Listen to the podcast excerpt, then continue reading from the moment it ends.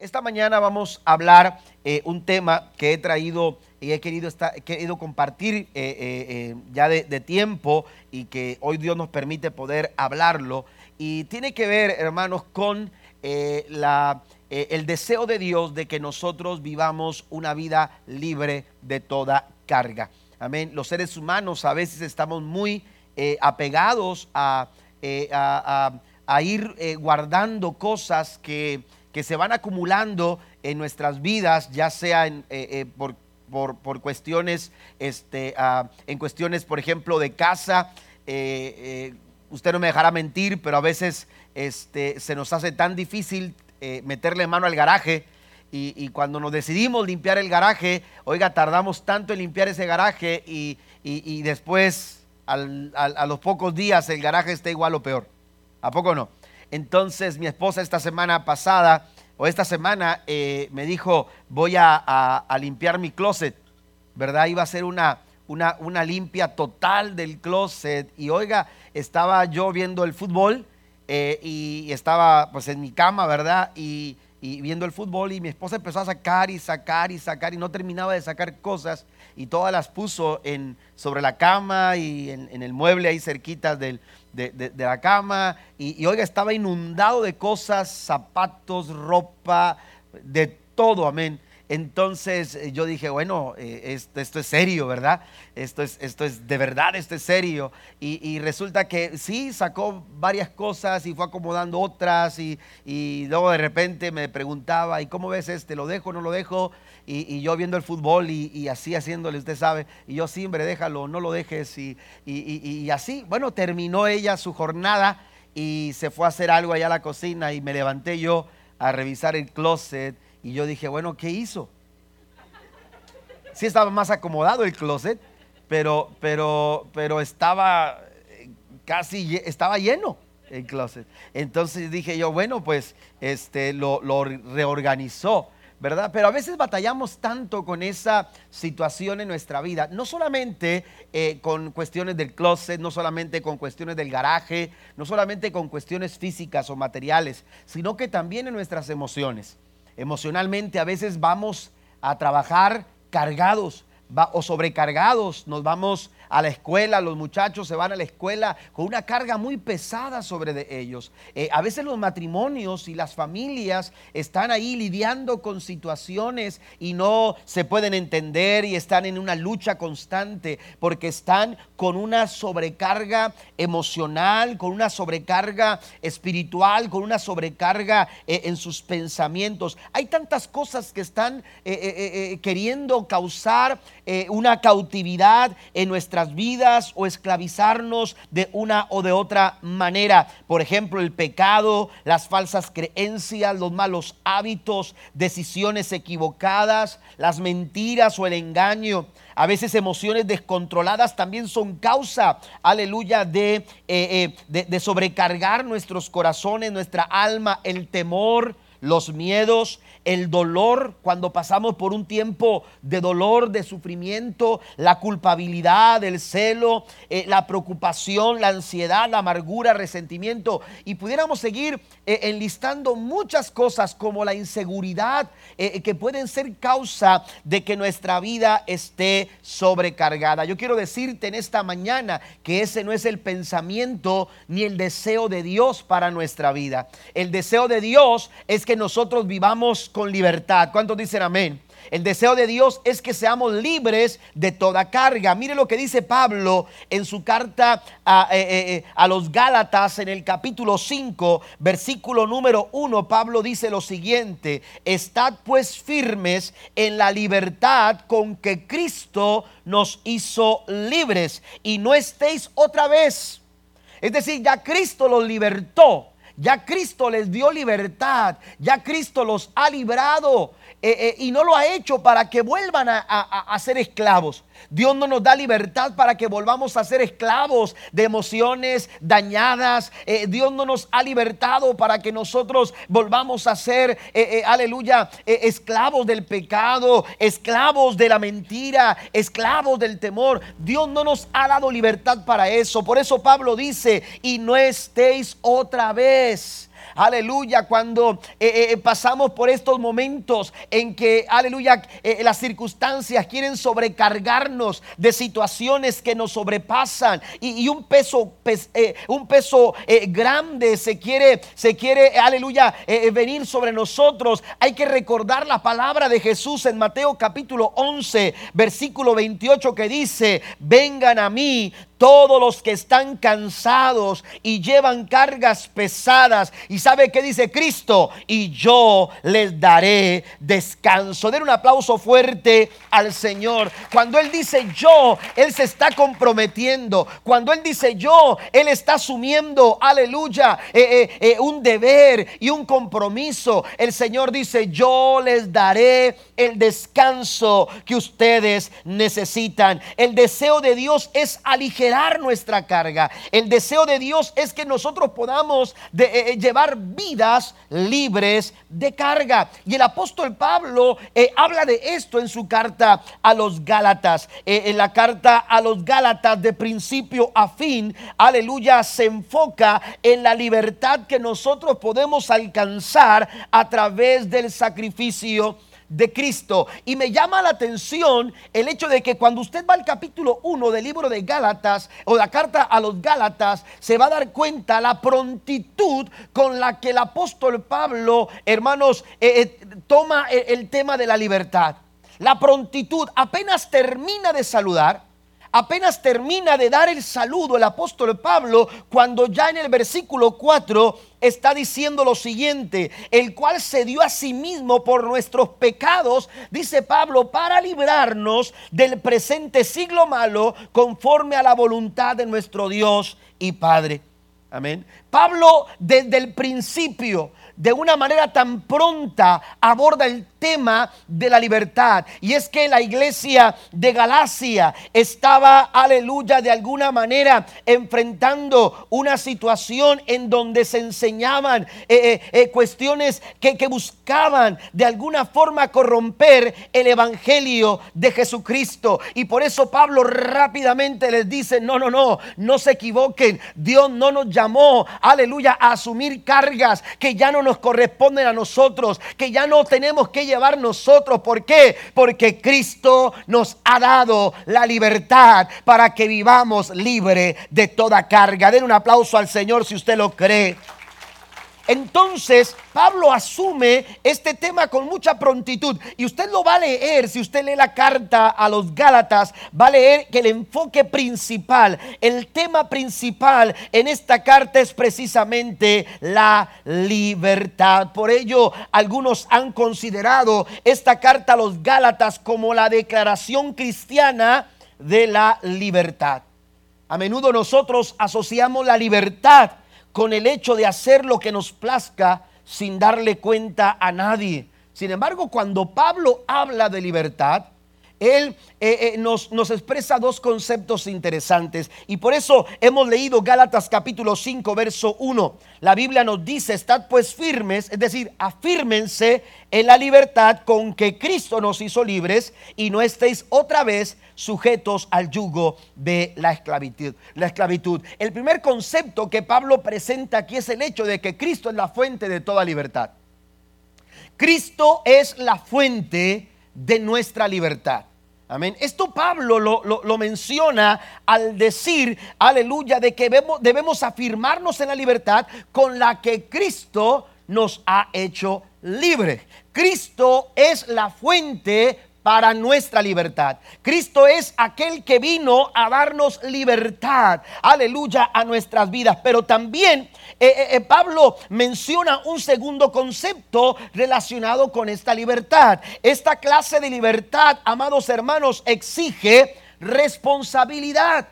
Es decir, la verdadera libertad exige responsabilidad. Y Pablo, eh, aleluya, eh, eh, nos, nos, nos hace ver que nosotros, mientras que Cristo es la fuente de la libertad, nosotros somos responsables de mantenernos en esa libertad. Y es ahí donde, donde, donde nosotros tenemos que entender, amado hermano, aleluya, que aquel que quiere vivir libre tiene que vivir responsablemente. Tiene que asumir su responsabilidad. La mayor responsabilidad, amados hermanos, o, o, no hay mayor responsabilidad precisamente que la libertad. Por eso es importante que nosotros entendamos que no podemos vivir libres de carga si no vivimos responsablemente responsablemente. Tenemos que asumir nuestra responsabilidad. Pablo escribe a los romanos en el capítulo 6, verso 17 eh, al 19 lo siguiente, pero gracias a Dios que aunque eras esclavos del pecado, habéis obedecido de corazón aquella forma de doctrina a la cual fuiste entregados y libertados del pecado, viniste a ser siervos de la justicia. Hablo como humano por vuestra humana debilidad, que así como para iniquidad presentáis de vuestros miembros para servir a la inmundicia y a la iniquidad, así ahora, note lo que dice, tenemos que ser responsables, así ahora para santificación presentar vuestros miembros para servir a la justicia. Cristo es la fuente de nuestra libertad, pero nosotros tenemos que asumir nuestra responsabilidad. Y yo quiero mencionar en esta mañana cuatro aspectos importantes que nos van a ayudar a nosotros a vivir libre de toda carga. El primero de ellos, el primer aspecto es el siguiente, renuncie cada día al pecado. Tiene que haber una renuncia diaria a cualquier alternativa que nos lleve a una vida de pecado. Nuestro mayor problema de sobrecarga, hermano, radica en, aleluya, en esta situación. El ser humano, el peso que ocasiona en la vida del ser humano, en la mente del ser humano, e, en el alma del ser humano, en las emociones del ser humano, tiene que ver con el pecado tiene que ver con el pecado. La influencia del pecado oprime, aleluya, causa presión y causa un una pesada carga, aleluya, sobre nuestras vidas que, que en determinado momento se nos va a ser imposible avanzar. Tenemos que entender, aleluya, que lo primero es anular la influencia del pecado si queremos nosotros vivir vidas libres de carga. El pecado siempre está buscando ocasión, está buscando tiempo, está, está, buscando espacio, está buscando oportunidad en nosotros. Por eso es importante que esa renuncia sea una renuncia diaria. Diariamente nosotros tenemos que asumir la responsabilidad de no darle lugar al pecado en nuestra mente ni en nuestro corazón. Amén. Porque el pecado siempre, todos los días, todos los días está buscando tiempo y oportunidad. Por alguna razón, cuando Jesús habla en Mateo capítulo 16, versículo 24, aquellos que quieren venir en pos de mí, dice el Señor, aquel que quiere venir en pos de mí, Jesús dice, niéguese a sí mismo, tome su cruz, pero dice cada día. Amén. No es tomar la cruz cada domingo que vengo a la iglesia, o, cada mes, o, solamente a principio de año. Jesús nos, nos lleva a asumir la responsabilidad diariamente a renunciar diariamente a cualquier alternativa, cualquier camino equivocado, cualquier, aleluya, influencia de pecado. A veces es a través de las amistades o a veces es a través de los medios de comunicación. A veces es, aleluya, en situaciones. Mire, el pecado, el pecado tiene muchas caras. El pecado se nos presenta de muchas maneras. A veces, aleluya, eh, nos invita a ser deshonestos en nuestro trabajo hacer las cosas deshonestamente, hablar, aleluya, mentira, eh, eh, tiene que ver con aspectos de inmoralidad. El pecado tiene muchas formas, el pecado tiene muchas caras, pero a nosotros los hijos de Dios se nos ha invitado a renunciar y a tomar cada día la cruz de Cristo, cada día tomar la cruz, tome su cruz, dice cada día, y entonces dice el Señor, sígame. Es importante que nosotros, aleluya, enfrentemos aleluya, con responsabilidad esa batalla eh, en la que el pecado eh, está tratando de ejercer presión para que nosotros cedamos. Esto el apóstol Pablo lo tiene, lo tiene muy presente en Gálatas capítulo 5, versículo 19 y 21. Aleluya, cuando describe la naturaleza eh, de, las, de las obras de pecado o las obras de, de, la naturaleza pecaminosa. cuando Pablo habla de esto, asume, asume esta realidad. Dice la Biblia, cuando ustedes siguen los deseos de la naturaleza pecaminosa, los resultados son más que claros. Inmoralidad sexual, impureza, pasiones sensuales, idolatría, hechicería, hostilidad eh, eh, peleas, celos, arrebatos de furia, ambición egoísta, discordia, divisiones, envidia, borracheras, fiestas desenfrenadas y otros pecados parecidos Permítame repetirles, dice Pablo, lo que les dije antes, cualquiera que lleve esa clase de vida no heredará el reino de Dios. El pecado está buscando oportunidad. El pecado está buscando, aleluya, que nosotros le demos la oportunidad. Pero si queremos vivir sin sobrecargas, necesitamos hacer conciencia sobre lo serio del pecado. Mire lo que dice la Biblia en Mateo capítulo 8, verso 34. Jesús le respondió, de cierto, de cierto os digo que todo aquel que hace pecado, esclavo es del pecado. Amén. El pecado esclaviza. Por eso es importante que nosotros renunciemos cada día. Que haya una renuncia cada día a cualquier tipo de pecado. El mismo Juan, en una de sus cartas, la primera carta de Juan en el capítulo 3, versículo 13 en adelante, voy a leer algunas citas. Eh, eh, eh, cuando, cuando Juan habla del pecado, sobre la práctica del pecado, dice lo siguiente, y todo aquel que tiene esta esperanza en Él, es decir, todo aquel que ha puesto su esperanza en Jesús, dice, se purifica a sí mismo. ¿Qué quiere decir esto? Se, se hace responsable. Amén. Hay una responsabilidad. Y yo como hijo de Dios tengo que asumir mi responsabilidad. Yo siempre he mencionado el caso de José cuando la mujer de Potifar le dijo, ven y acuéstate conmigo. ¿Qué hizo José? Asumió su responsabilidad. Él se hizo responsable. Amén. Eh, eh, e, ella le dijo, ven y acuéstate conmigo. Él dijo, ¿cómo yo haré tan grande mal delante de Dios? Eso es responsabilidad. Eso es ser responsable. Eso es asumir, aleluya, eh, una renuncia. Y dice la Biblia que cada día esta mujer iba y lo hostigaba y lo acosaba y lo acechaba. Amén. Usted lo puede leer.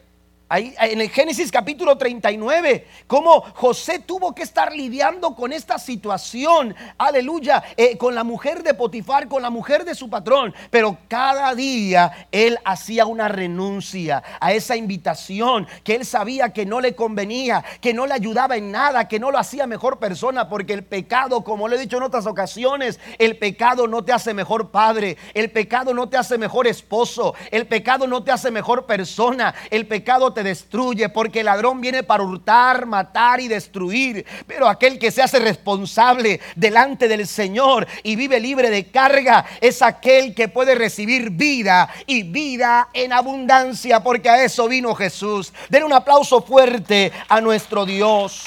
Dios quiere darnos libertad. Y dice aquí el, eh, eh, Juan el apóstol en su primera carta, capítulo 3, verso 3, dice, y todo aquel que tiene esta esperanza en él se purifica a sí mismo. Y el verso 4 sigue diciendo, todo aquel que comete pecado infringe también la ley. Todo aquel que permanece en él dice, no peca. Todo aquel que peca no le ha visto ni le ha conocido. Y en el verso 8 dice, el que practica el pecado es del diablo. El verso 9, todo aquel que es nacido de Dios no practica el pecado. Así de sencillo. Así de sencillo. Amén. Tiene que haber una renuncia. Ahora, ¿por qué es importante asumir con responsabilidad eh, eh, esta renuncia cada día? Porque el pecado, hermano, es, es cosa seria. Es algo serio. Porque el pecado, aleluya, ejerce una presión en donde el pecado lanza una sentencia de muerte. Amén. Cuando, cuando se tiene una sentencia de muerte, imagínese la presión de vivir con esa sentencia de muerte, de saber que está destinado a la muerte, de saber, aleluya, que, que, detrás de esa vida de pecado, la Biblia dice que el que practica el pecado, aleluya, el resultado de esto es la muerte. En el capítulo 6, versículo 23 de Romano dice que, aleluya, la paga del pecado es la muerte. Entonces, hermano, hay, una, hay un peso que no es necesario que tú lo tengas y que Cristo ha hecho todo en la cruz del Calvario para que tú no tengas que vivir con esa carga. Porque si hay pecado en nuestras vidas, el pecado produce carga. Pero la Biblia dice que aunque la paga del pecado es la muerte, la dádiva que viene de Dios es vida. Es vida. Aleluya. Y cuando hay vida, aleluya, la vida, la clase de vida que Él nos da es, aleluya, una vida eh, libre de, carga. Bendito sea el nombre del Señor. Proverbios capítulo 28, versículo 13 al 14. Note lo que dice. Los que encubren sus pecados no prosperan, pero si los confiesa y los abandona, recibirán misericordia. Amén. Hay que liberarnos del pecado, hay que renunciar al pecado. El salmista expresaba su experiencia mientras él callaba. Dice, mientras callé, se envejecieron mis huesos, se me secaron mis huesos, porque el pecado ejerce una presión porque el pecado, aleluya, ejerce una pesada carga. Aquí dice la escritura que el que encubre su pecado no prospera, pero si lo confiesa y los abandonan, recibirán misericordia. Verso 14 dice, bendito los que tienen temor de hacer lo malo, pero los tercos van directo a graves problemas. Amén. De ahí que comencé diciendo que el, la mayor eh, eh, eh, la, mayor el mayor problema que tenemos nosotros de carga o de sobrecarga tiene que ver con esta situación. Amén. Tiene que ver con, la, con, el hecho de que a veces permitimos que un estilo de vida pecaminoso se desarrolle en nuestras vidas. Proverbios 28.1 dice, huye el impío sin que nadie lo persiga, mas el justo está confiado como un león. Número dos, el segundo aspecto que nos ayuda a liberarnos de toda carga es el siguiente, sea responsable en sus decisiones. Amén. Hay que ser responsable no solamente de renunciar al pecado, sino que también tenemos que asumir eh, eh, las decisiones que vamos a tomar, que, tomamos en la vida, tienen que, tienen que tomarse con responsabilidad. Amén. Hay un alto porcentaje eh, de, de, carga, hermanos, eh, eh, de sobrecarga en nuestras vidas, que tiene que ver con el tipo de decisiones que nosotros tomamos. El tipo de decisiones que tú tomas. ¿Por qué? Porque somos producto de nuestras decisiones. Cuando una persona está cansada, fatigada, cuando, cuando, cuando usted está en esa situación de preocupación y de angustia, cuando usted está en esa situación de ansiedad, cuando usted está en esa situación, aleluya, en la que usted va a la cama y, se levanta por la mañana y dice, no descansé, e, es un asunto de sobrecarga. Pero esa sobrecarga tiene que ver, hermanos, también, eh, además de que eh, a veces es por cuestión de pecado, también tiene que ver con el tipo de decisiones que usted está tomando. Hay gente que está sobrecargada porque no está dispuesta, aleluya, eh, a, soltar eh, eh, o hacer tiempo para descansar y están trabajando todo el tiempo y están trabajando todo el tiempo. Y usted dice es que tengo que aprovechar el trabajo. el trabajo es bueno, pero trabajar, hermano, sin descansar no es bueno. Usted lo puede hacer, pero créamelo, en un momento determinado eso le va a pasar factura. Porque su cuerpo se le va a cansar. Su cuerpo le va a pasar factura. Amén. Porque somos seres humanos. ¿eh? Y a veces pensamos, aleluya, que, que, nos pasamos la vida trabajando, trabajando, trabajando y no estamos tomando las decisiones, eh, eh, decisiones como estas, donde, donde podemos descansar, tomándonos un tiempo para, para, para, para, descansar, para, para recobrar fuerzas, para recobrar ánimo. en un momento determinado, hermano, la sobrecarga va a llegar. ¿Eh? pero, pero viene como resultado de malas decisiones. Por eso es importante ser responsables a la hora de tomar decisiones. Usted va por la vida cosechando los resultados de sus decisiones. Cada decisión que usted toma traerá una consecuencia. Cada decisión que usted toma Aleluya, es como cuando usted siembra una semilla. Si usted siembra una semilla eh, eh, eh, de, naranjas, usted sabe que la consecuencia va a ser un árbol de naranjas. Si usted toma una decisión precipitada, una decisión irresponsable, una decisión, aleluya, sin pensarlo, una decisión atrabancada, si usted no está tomando, aleluya, las decisiones de una manera responsable, usted tendrá que atenerse a las consecuencias. Vamos en la vida cosechando, aleluya, los resultados de aquellas decisiones que vamos sembrando. Ahora, eh, eh, decidir, eh, por eso es importante que nosotros busquemos la guianza del Señor. Santiago, por ejemplo, escribe en su primera en su carta, perdón, capítulo 1, versículo 5, dice lo siguiente, si alguno de vosotros tiene falta de sabiduría, pídala a Dios, el cual da a todos abundantemente y sin reproche, y le será dada. Eh, esta versión eh, señala, hermanos, eh, la oportunidad que tenemos nosotros de buscar a Dios para recibir de Dios sabiduría. unas ah, paráfrasis al texto dice lo siguiente, si tú no sabes lo que tienes que hacer, ve con Dios, háblale a Dios, búscale a Dios. ¿Cuántas veces nos hemos encontrado, aleluya, en situaciones en las que no sabemos qué hacer, no sabemos cómo responder, no sabemos cómo reaccionar. Y no solamente una decisión equivocada puede traer sobrecarga, también a veces la indecisión, el ser indecisos, en no tener seguridad a la hora de tomar decisiones, hermanos, también puede generar sobrecarga. Y hay decisiones que pasa el tiempo y estamos postergando y las estamos dejando para después. Y sin darnos cuenta que esa postergación está, aleluya, quizás acarreando a nuestras vidas una carga tan pesada que, en su momento se nos hará difícil poder sobrellevar. Por eso es importante buscar la guianza del Señor. Por eso es importante buscar la dirección de Dios. Porque mientras que tú en la vida enfrentas muchas situaciones en las que no sabes qué hacer, hay alguien que sí sabe lo que tiene que hacer. Hay alguien que ya tiene la respuesta. Hay alguien que ya tiene la dirección correcta. Hay alguien que tiene el camino abierto, listo para que tú puedas transitarlo. Y todo lo que tú tienes que hacer es acercarte a Él. Si tú no sabes lo que tienes que hacer, dice, aleluya, si tienes falta de sabiduría, pídele a Dios, el cual da a todos abundantemente y sin reproche, y le será dada. Tenemos que asumir responsablemente la toma de decisiones. A veces nosotros tomamos decisiones de acuerdo a nuestras emociones. Y eso es un error tomar decisiones movidas o, influenciadas por nuestras emociones, hermano. Eh, mire, la gente dice, eh, haz lo que te dicte tu corazón. La Biblia dice, engañoso es el corazón más que cualquier cosa. ¿Quién lo conocerá? Eso es lo que dice el profeta Jeremías. ¿Eh? Cuidado cuando nosotros nos dejamos llevar por nuestras emociones.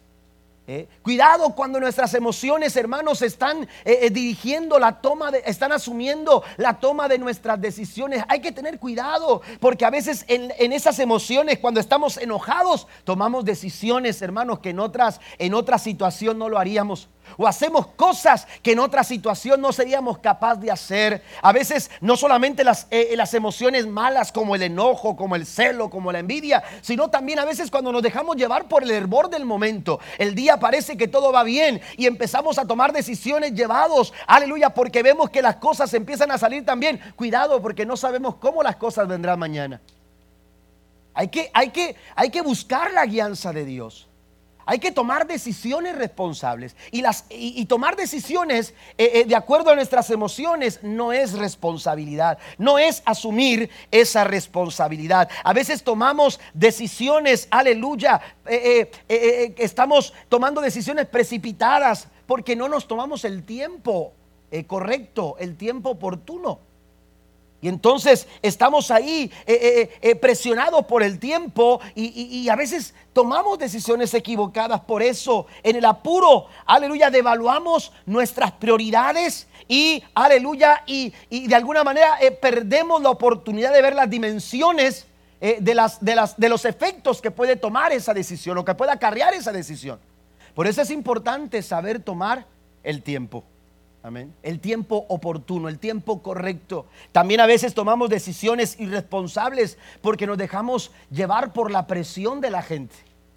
La gente nos está presionando, las personas nos están presionando a hacer algo que no estamos convencidos, que no estamos claros que no estamos, eh, aleluya, eh, eh, que quizás no va de acuerdo a nuestros valores, de acuerdo a nuestros principios, de acuerdo a lo que Dios piensa o quiere para nosotros. Y todo este tipo de decisiones que se toman por la presión, por, por, el tiempo, o, o precipitado por el tiempo, o por la presión de la gente, o por las emociones, hermanos, son el tipo de decisiones que se toman irresponsablemente. Pero ¿cómo puedo entonces tomar decisiones responsables? Yo quiero mencionarle cuatro palabras que yo quiero que usted recuerde a la hora de tomar las decisiones en su vida. La primera palabra es espere.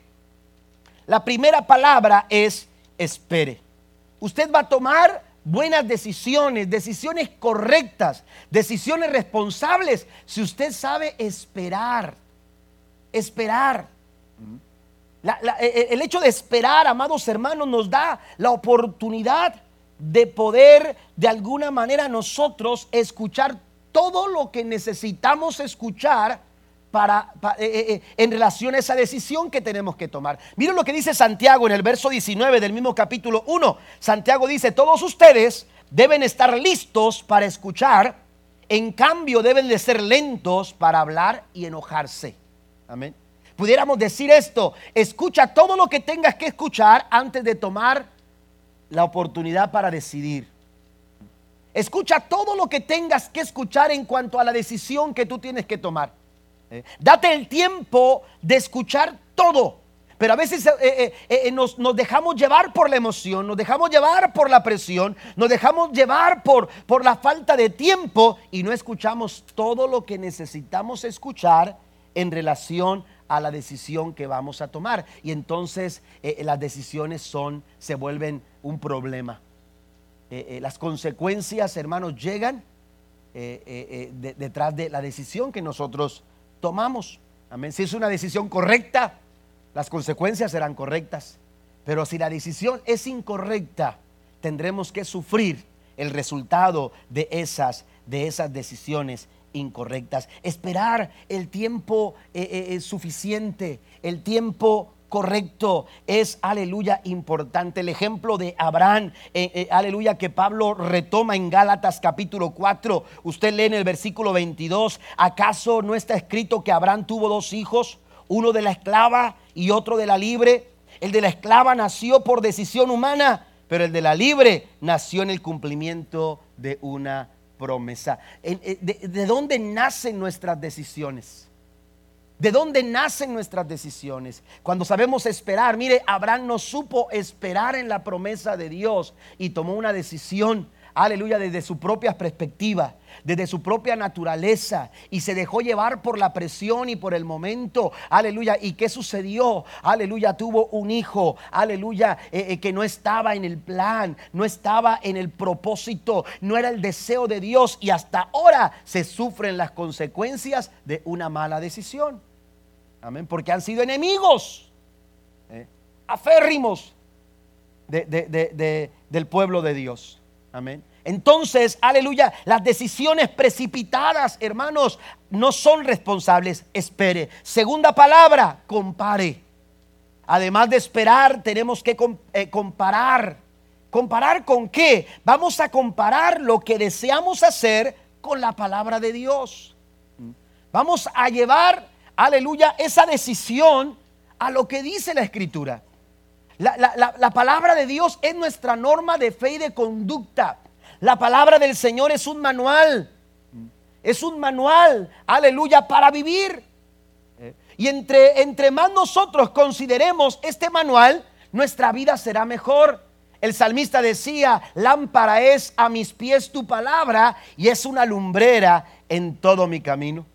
Y usted puede leer el Salmo 119 y se va a dar cuenta, hermanos, lo maravilloso que es, aleluya, poder ser dirigidos, poder ser guiados por la palabra del Señor. Pablo también dice lo mismo cuando, cuando le escribe a Timoteo y le dice, aleluya, que toda, toda la escritura es inspirada por Dios. Y entonces dice Pablo, y es útil.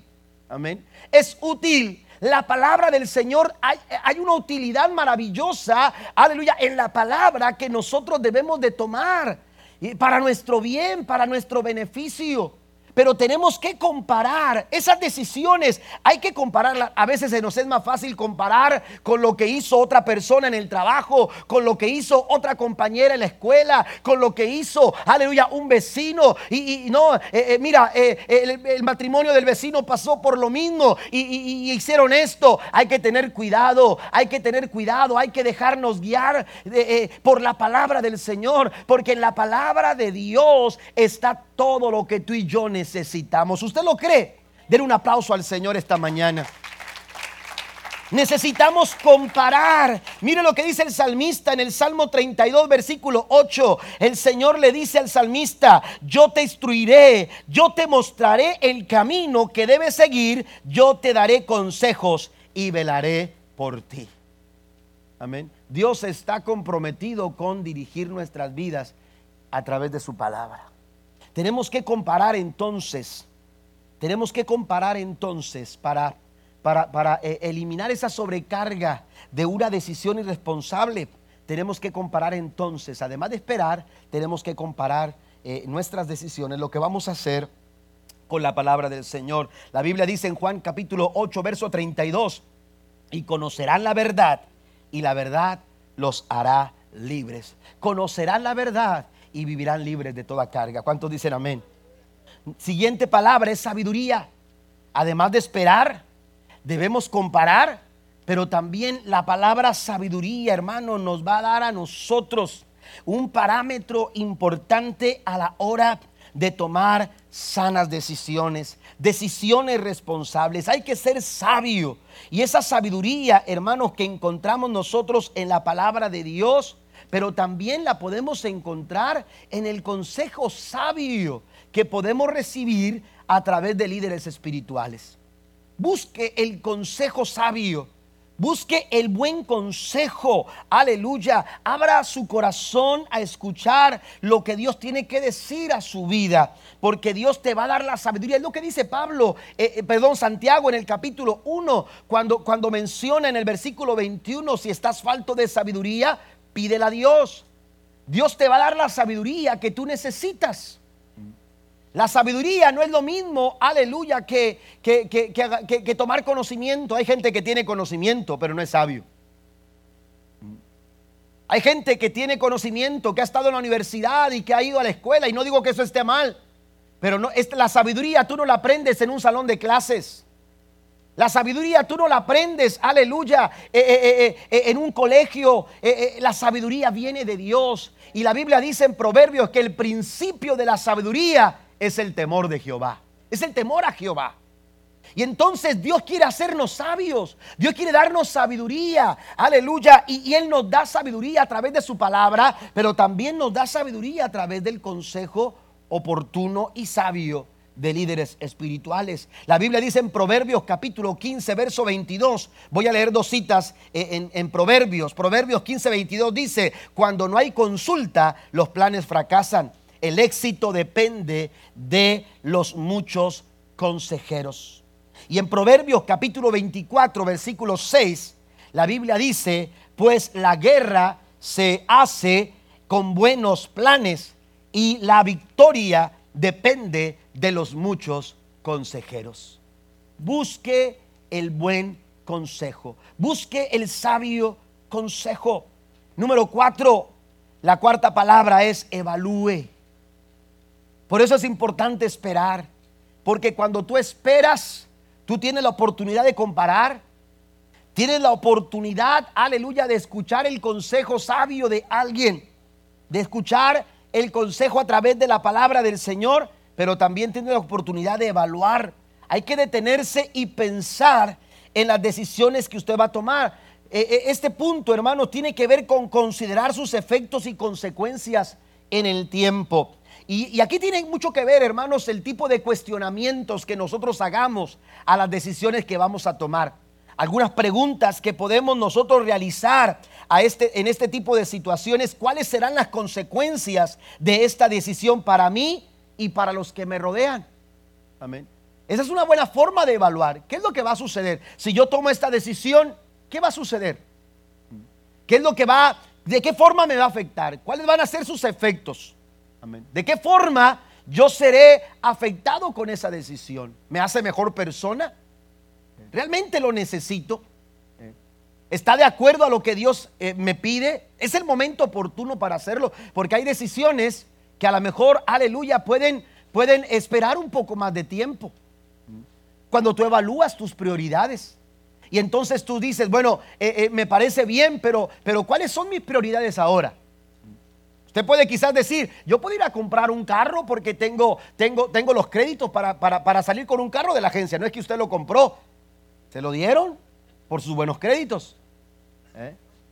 ¿Me entiende? Pero será, es una prioridad. ¿Realmente necesito ese carro ahorita? ¿O me puede esperar? ¿Eh? tenemos que saber cuestionar. Y, la única forma en que lo vamos a hacer es cuando nosotros nos damos el tiempo para evaluar la situación, de, tal manera que podamos entender si realmente es algo que va a ser bueno para nuestras vidas. Pablo lo dice de esta forma en 1 Corintios capítulo 10, versículo 23. Dice Pablo, todo me es lícito. Fíjese, Pablo dice, yo lo puedo hacer.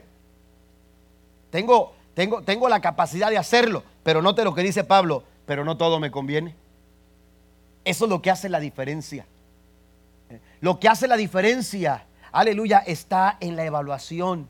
Aunque todo me es lícito, dice Pablo, no todo me conviene, todo me es lícito, pero no todo edifica. Hay que preguntarnos si esa decisión nos va a edificar. Vamos a preguntarnos si realmente nos conviene.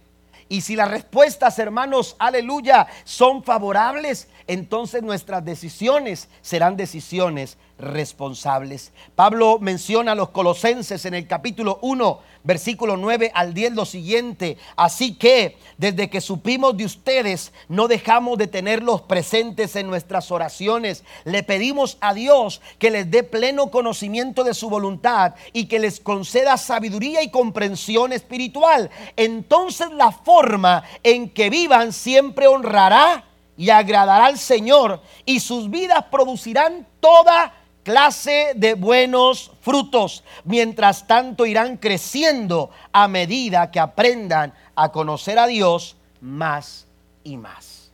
Amén. Entonces tenemos que renunciar cada día al pecado, pero también tenemos que asumir decisiones responsables. Número tres, avanzo un poquito más, ejercite las disciplinas espirituales. Otra manera de mantener nuestras vidas libre de carga es a través del ejercicio de las disciplinas espirituales. Las disciplinas espirituales, hermanos, son, aleluya, son importantes para el desarrollo de nuestro carácter. La disciplina se define como, note esto, esto es muy importante, un entrenamiento para producir un determinado carácter o patrón de conducta. La disciplina es un componente natural de la vida cristiana.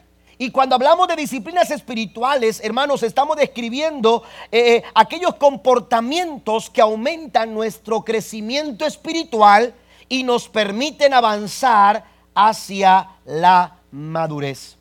Una, una disciplina espiritual ah, eh, desarrolla un mayor carácter, un mejor carácter en tu vida cristiana y siempre te conduce hacia la madurez espiritual. Pablo, Pablo entiende esto y él dice que hay que despojarse de la vieja naturaleza y revestirse de la nueva naturaleza que según, aleluya, dice Pablo en Colosenses capítulo 3 versículo 9, dice, vístanse con la naturaleza nueva y se renovarán a medida que aprendan a conocer a su Creador y se parezcan más a Él.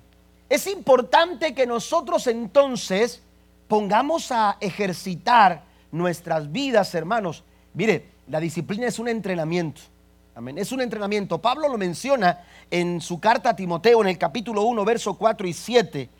Leo la última parte. Dice, en lugar de eso, al principio Pablo dice, no pierdas el tiempo discutiendo sobre ideas mundanas. Eso es lo que Pablo dice. No pierdas el tiempo en eso. Es una pérdida de tiempo. Amén.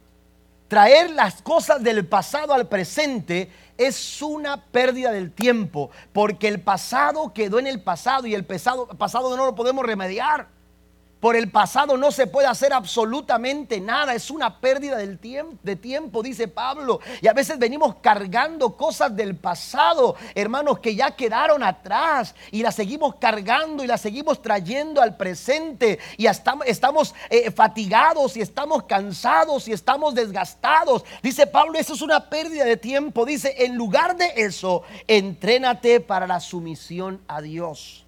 Es ahí donde las disciplinas como la oración, la lectura de la palabra de Dios, el ayuno, el asistir a la iglesia, amén, el, hecho de tener comunión con el pueblo de Dios, la adoración personal, amén. Todas esas disciplinas eh, eh, eh, nos van a nosotros desarrollando un mayor y mejor carácter, van formando un buen carácter en nuestras vidas. Y esto, hermanos, aleluya, es, es, de alguna manera explota amén, eh, eh, de alguna manera deriva, aleluya, eh, en una libertad de toda carga. Somos libres de cualquier tipo de carga. ¿Por qué? Menciono dos cosas. Primero, porque las disciplinas espirituales desarrollan en nosotros un entrenamiento, note esto, que nos conecta con un poder mucho mayor que el nuestro.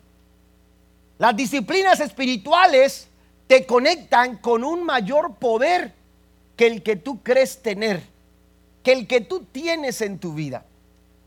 De ahí que el apóstol Pablo dice en su segunda carta a los Corintios, capítulo 10, verso 3 en adelante, dice, somos humanos, pero no luchamos como lo hacen los humanos. Usamos las armas de Dios, no las del mundo, para derribar las fortalezas del razonamiento humano y para destruir argumentos falsos. Eh, otra versión dice que las armas de nuestra milicia no son carnales Ah, pero son poderosas en Dios para destruir todo tipo de fortaleza. Den un aplauso fuerte a nuestro maravilloso Señor. Lo que no has podido hacer lo que lo has logrado alcanzar, el hecho de superar esa situación en tu vida que te ha golpeado. Hoy en día estamos viviendo tiempos, hermanos, de mucha presión. A, todos nos ha afectado de una o de otra manera esta situación de la pandemia. Aleluya, pero tenemos que entender, aleluya, que Dios está a nuestro lado y que Él quiere que seamos libres, aleluya, de cualquier sobrecarga emocional, eh, eh, cualquier sobrecarga física, cualquier sobrecarga de cualquier tipo.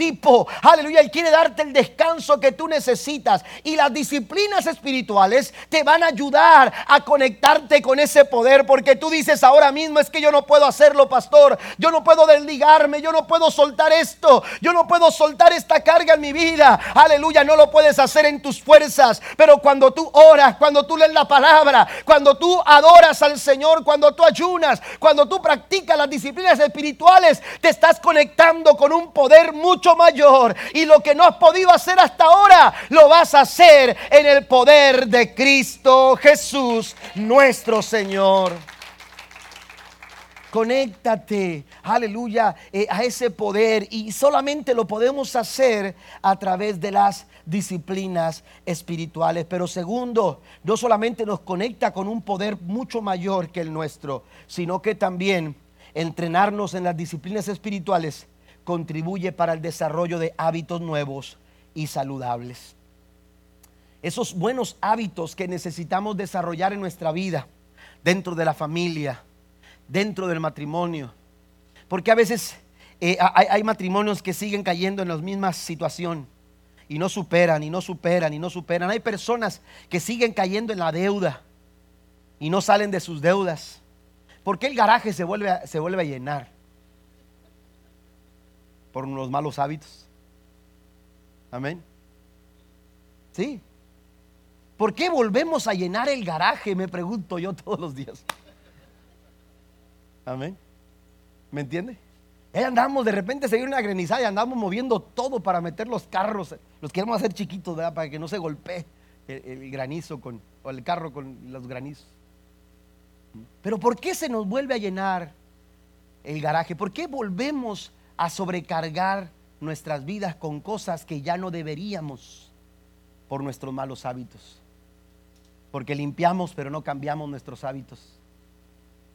¿Mm? ¿Está conmigo? no cambiamos nuestros hábitos. Es necesario la disciplina. La disciplina cambia esos malos hábitos por buenos hábitos. ¿Está conmigo? Cambia esos malos hábitos por buenos hábitos. Y los buenos hábitos crean un mejor carácter. Y los buenos hábitos, los hábitos saludables, los hábitos, aleluya, eh, eh, eh, nuevos, que, que honran a Dios, llevan a nuestras vidas, nos ayudan a vivir vidas libres de carga. La Biblia nos dice en Proverbios capítulo 25, verso 28 como ciudad sin defensa y sin murallas, es que no sabe dominarse. Por ejemplo, hábitos como el dominio propio nos ayudan, aleluya, a poder ser una ciudad segura. Familias seguras, matrimonios seguros, matrimonios a prueba de fuego, relaciones a prueba de fuego. Vamos, vamos caminando por la vida, hermanos, tomando decisiones correctas. Vamos, eh, aleluya, por la vida, eh, eh, sin deudas. Oiga, aquí no quiere vivir libre de deuda? Cuando recién nos casamos, mi esposa y yo, íbamos a rentar. Y yo no digo que rentar sea malo, pero siempre es, bueno, uno siempre este, aconseja a los matrimonios a, este, a tratar de hacer el esfuerzo por por, este, comprar su casa. Este, pero cada quien está en su situación, ¿verdad? Y sabe, conoce su situación.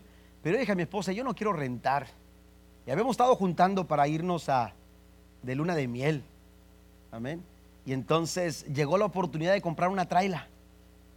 Y mi suegro nos dijo, venden esta traila, está más o menos ahí, eh, necesita arreglo pero este, no se animan a comprarla. Y pues platicando mi esposa y yo dijimos, todavía no nos casábamos, eh, poquito antes de casarnos, este, ya me hacía yo en, el sol, la arena y el mar, nadando entre delfines. Amén. Cambiamos la sol, eh, como el sol de Cancún por la isla del Padre, por lo nublado de la isla del Padre, ¿verdad?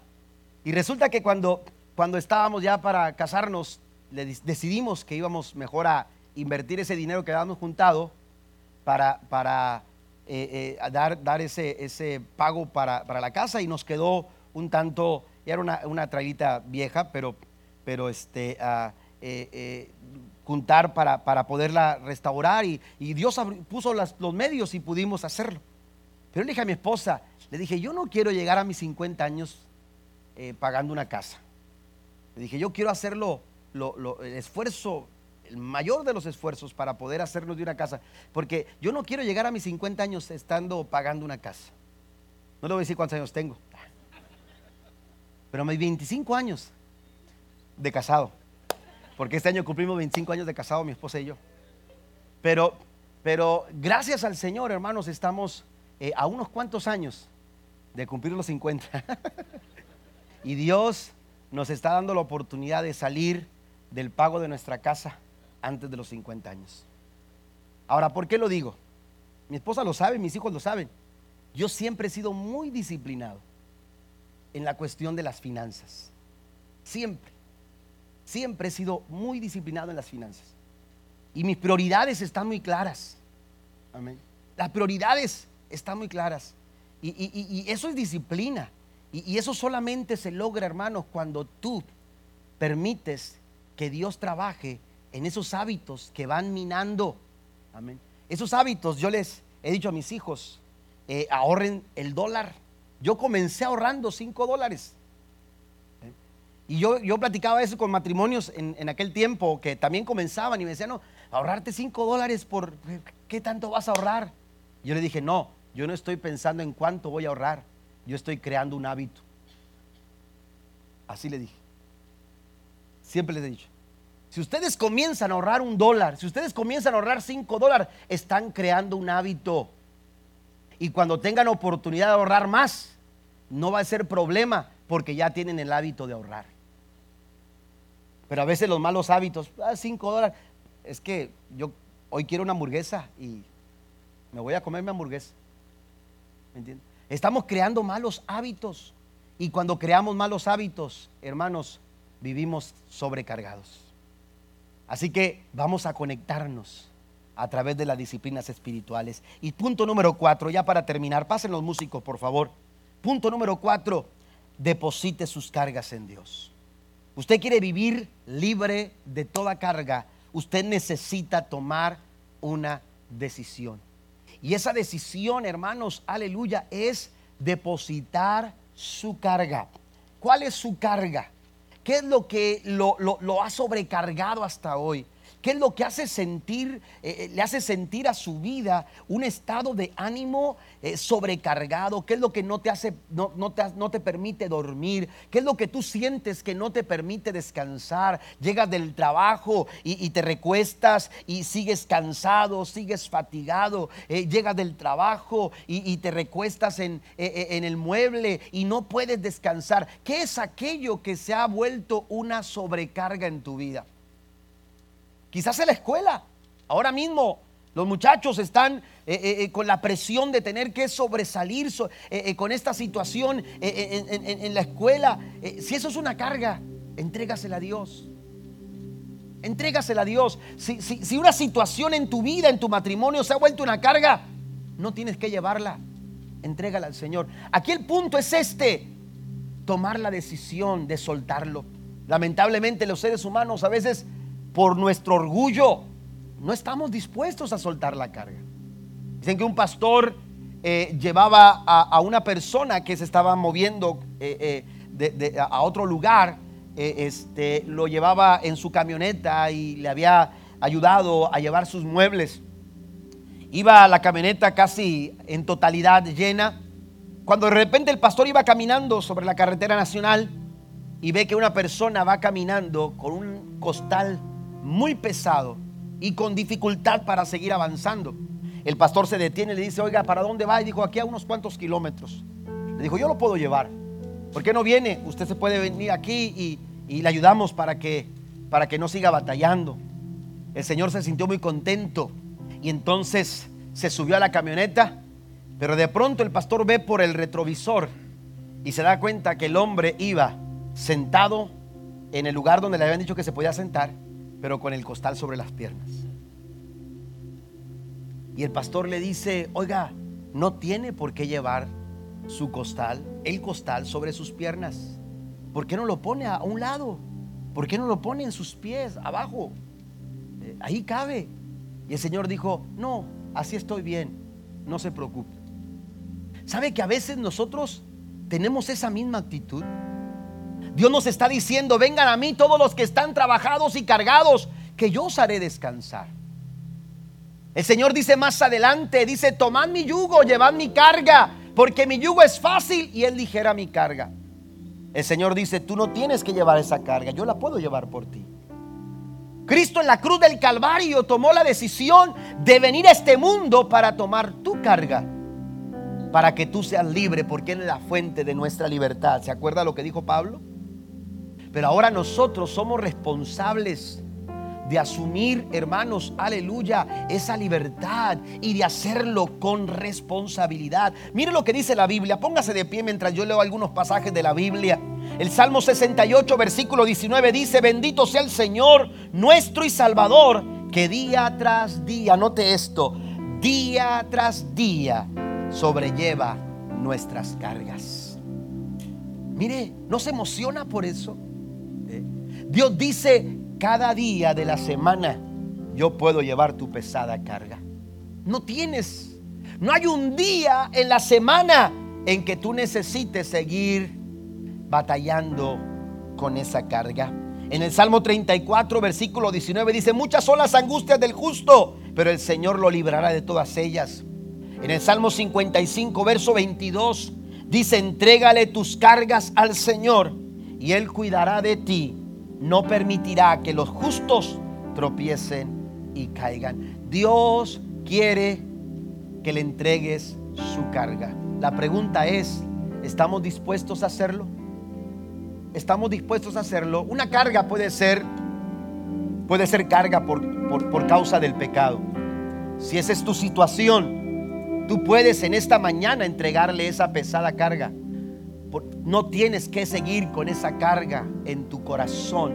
Cristo vino a este mundo para liberarte de la carga del pecado. Y esta mañana tú le puedes pedir perdón a Dios, pedir perdón al Señor y liberarte de toda carga del pecado.